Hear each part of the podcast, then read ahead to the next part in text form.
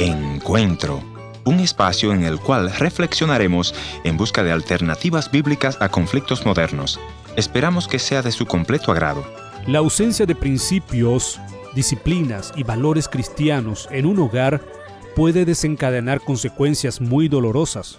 Y por sobre todo si el hogar está contagiado por el alcohol y las borracheras y maltratos, violencias.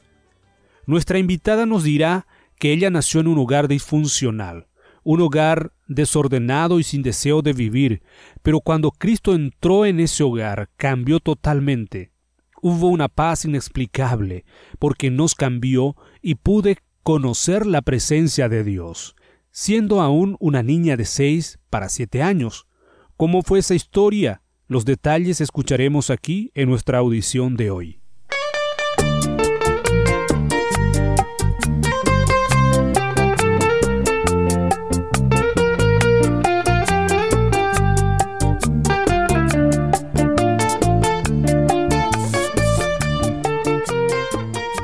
Bienvenidos al encuentro de hoy, soy su amigo Heriberto Ayala y hoy estaremos hablando con Mónica de Argentina, estaremos escuchando su historia, pero antes quiero recordarles nuestra dirección en internet www.encuentro.ca para volver a escuchar este o los programas anteriores.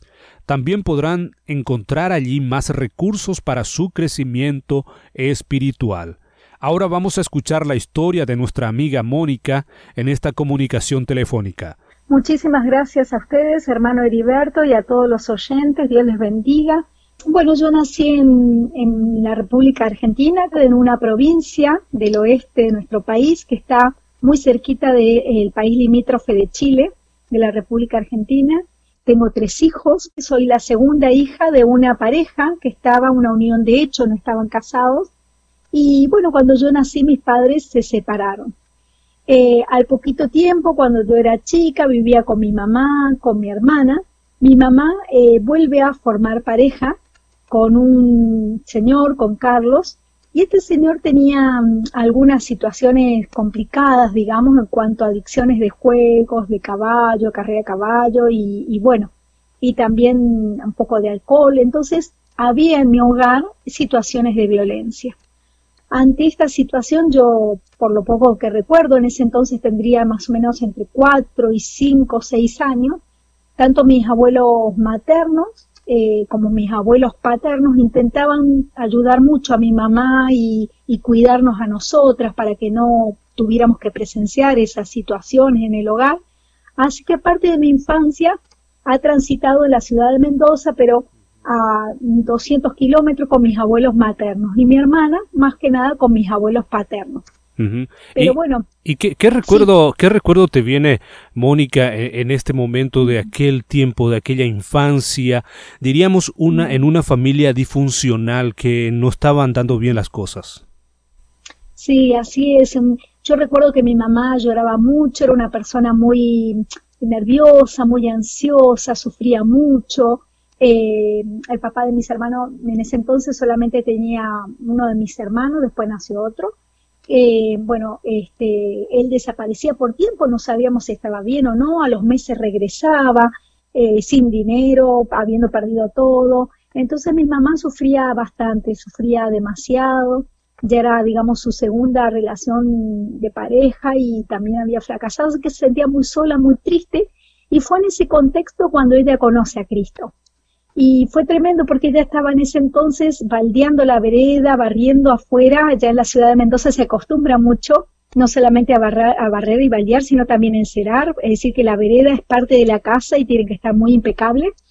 Y mm, justo estaba en ese proceso cuando se acerca una señora para hacerle una consulta y se ponen a charlar. Resulta ser que esta señora era cristiana y había vivido una situación similar. Así que le habla de Cristo, le predica del Señor, y mi mamá se aferra a Cristo con todo su corazón. Y hubo un cambio tan grande que nosotros, si bien éramos chicas, tendría en ese entonces seis años, lo notamos tremendamente, porque mi mamá, que era una persona muy triste, muy nerviosa, eh, siempre no eh, preocupada, llorando y muchas discusiones y peleas, pasó a ser una mujer que pasaba horas leyendo la Biblia Así que yo la acompañaba mucho a ella. Eh, empezamos a congregarnos en una iglesia cerca de casa y, pasamos horas orando justamente por el papá de mi hermano, de mis hermanos, oramos por la casa, leíamos la palabra, eh, yo me acuerdo que iba a la escuelita bíblica, así que nuestro hogar cambió totalmente, hubo una paz inexplicable, tal vez la situación no había cambiado porque eh, la pareja de mi mamá, el papá de mi hermano, continuaba con su misma vida, no quería saber nada del Señor, pero las que habíamos cambiado éramos nosotras. Y la presencia del Señor trajo paz a nuestro hogar y fue un cambio realmente muy, muy grande a, nuestras vidas, ¿no? Entonces yo pude conocer eh, no solamente el Evangelio, pude conocer a la presencia del, Señor realmente en mi hogar, eh, cómo Él vino a poner paz en donde había pelea, gritos, violencia, como él vino a poner provisión donde había necesidad económica, porque bueno, en un hogar donde hay alcoholismo y hay juegos, y ¿no?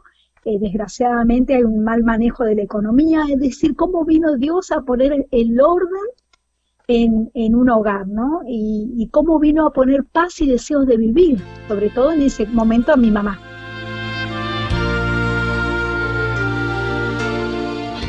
Estas situaciones negativas que, estabas hablando, ¿ha afectado en tu vida personal, en tu vida espiritual más adelante? ¿Cómo pudiste tratar todo este tema, e, esos temas negativos que habían en tu familia? Eh, yo creo que seguramente, ¿no? Hace que uno eh, tome situación, digamos, de la conciencia, ¿no? De, de, esa situación. Yo no sé si era mm, con mi corta edad tan consciente sé que era pequeña y que había problemas y no sabía cómo ayudar, ¿no? Desde el lugar, porque uno a veces cree que los niños no se dan cuenta y que no saben, pero los niños son muy perceptivos y donde eh, uno escucha conversaciones que eh, a veces los adultos ni se dan cuenta o, perciben si los padres están nerviosos o están tristes o están enojados.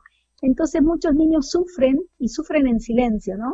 Si me preguntan, para mí la consecuencia fue con que esa situación triste, dolorosa y frustrante fue eh, permitida o digamos fue el escenario en el que Dios trajo su paz, su luz, así como en un principio de la creación estaba el desorden y el Espíritu de Dios se movía sobre las aguas y después Dios trajo su orden, así fue en mi hogar, ¿no?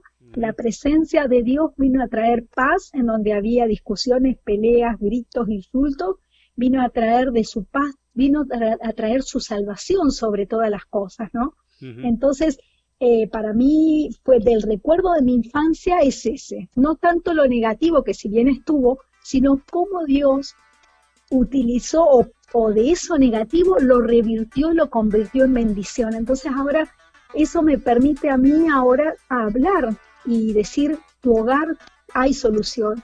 Por más que uno humanamente diga, no, esta persona no va a cambiar, sabemos que con Cristo si esa persona permite en su corazón aceptar a Jesucristo como su Señor y Salvación, no hay nada que pueda impedir una transformación real. El único que puede añadir paz, añadir gozo, añadir realmente deseo de vivir es Jesucristo.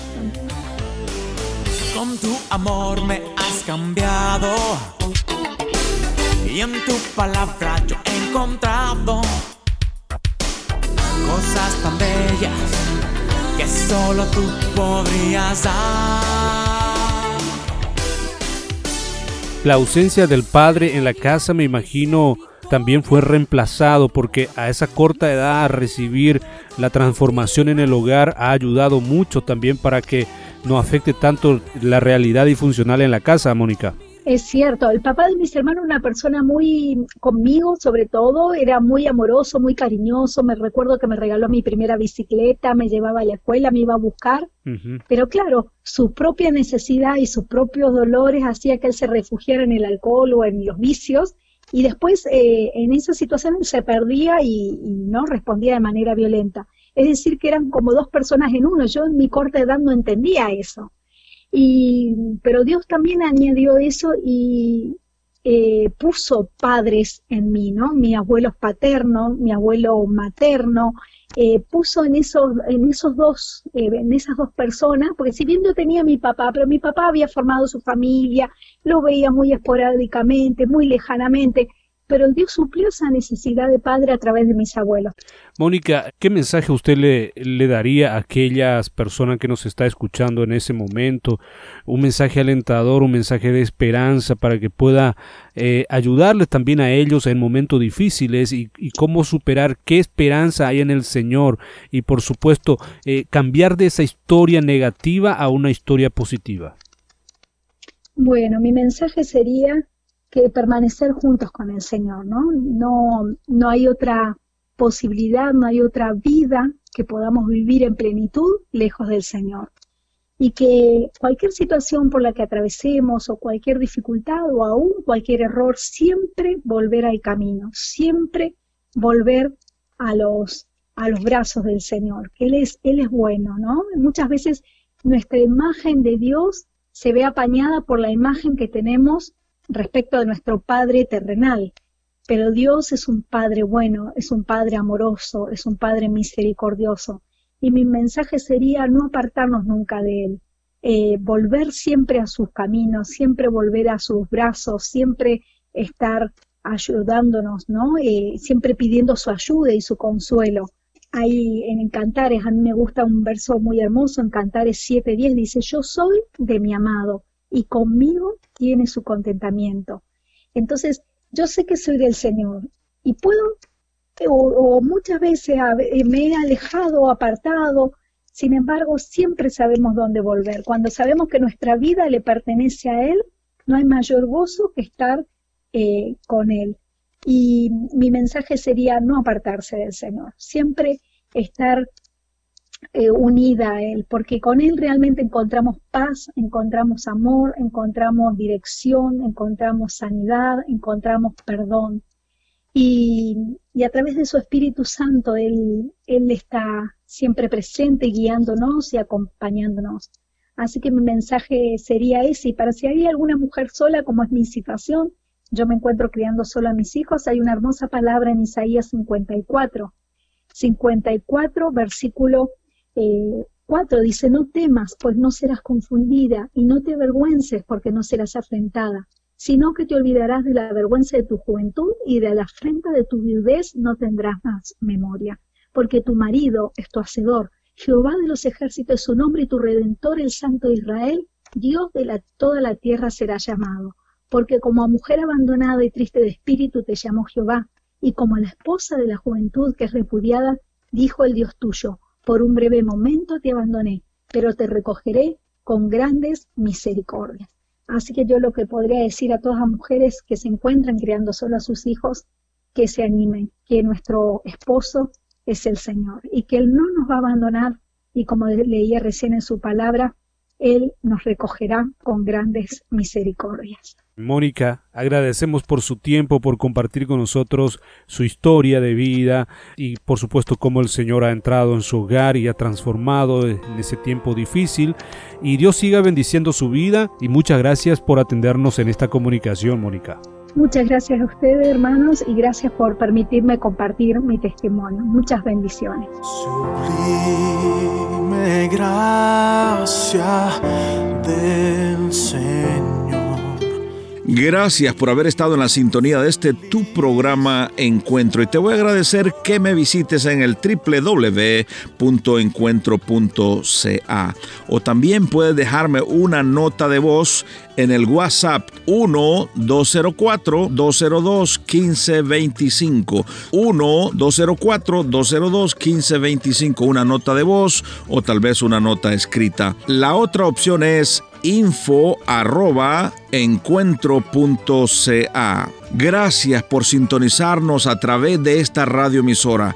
Yo soy tu amigo Ernesto Pinto y al despedirme quiero recordarte que Dios te ama y yo también.